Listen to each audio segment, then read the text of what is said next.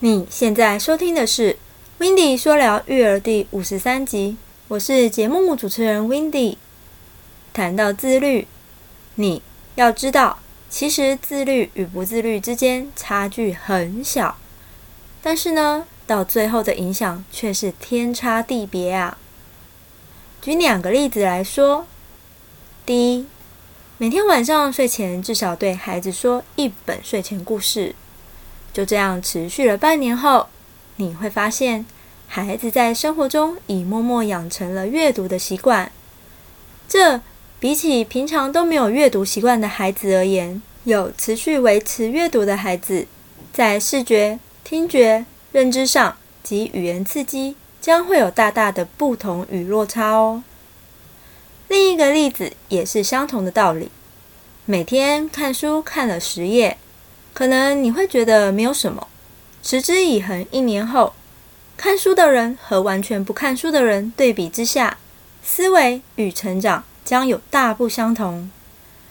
这个例子也有点像是每日积少成多的概念，但是你要知道，比你自律的人将拥有更多的机会和选择。比你自律的人将拥有更多人生的权利和自由哦。唯有自律，才能为人生做主。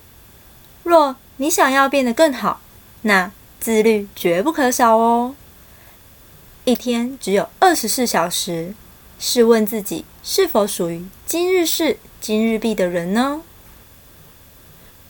不论你的答案是 yes 或 no，只要想让自己变好，从今天起。做改变，一切都还不嫌晚。另外，又有哪些是不自律的呢？就像有的人明知道还有作业没有写完，但是呢，他会先选择看电视，最后拖到十二点多才匆忙的乱写一通，甚至明日到学校抄同学的。结果呢，久而久之，长大后工作也变得力不从心。随便敷衍的习性，我们称为恶性循环。所以可见，从小的习惯很重要啊。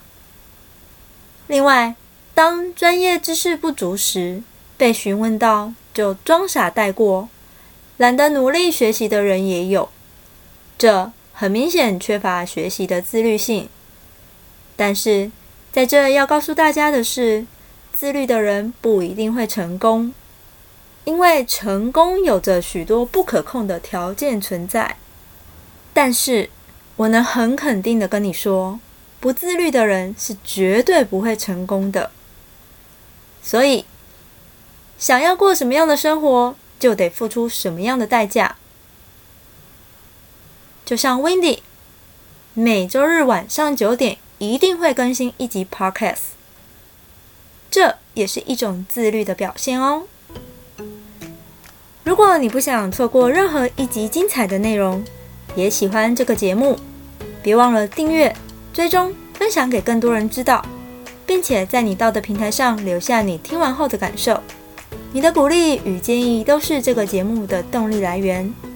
说到这边，如果你还没有离开，我真的真的非常感动，也真的非常开心。谢谢你愿意在这么忙碌的生活中，还愿意花时间来收听我的节目。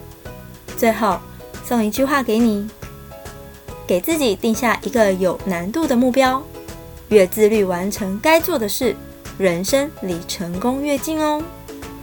这集是在分享 Wendy 自身的经验，想知道更多，请记得锁定每周日晚上九点 Wendy 说聊育儿的音频节目哦。那我们下次再见喽，拜拜。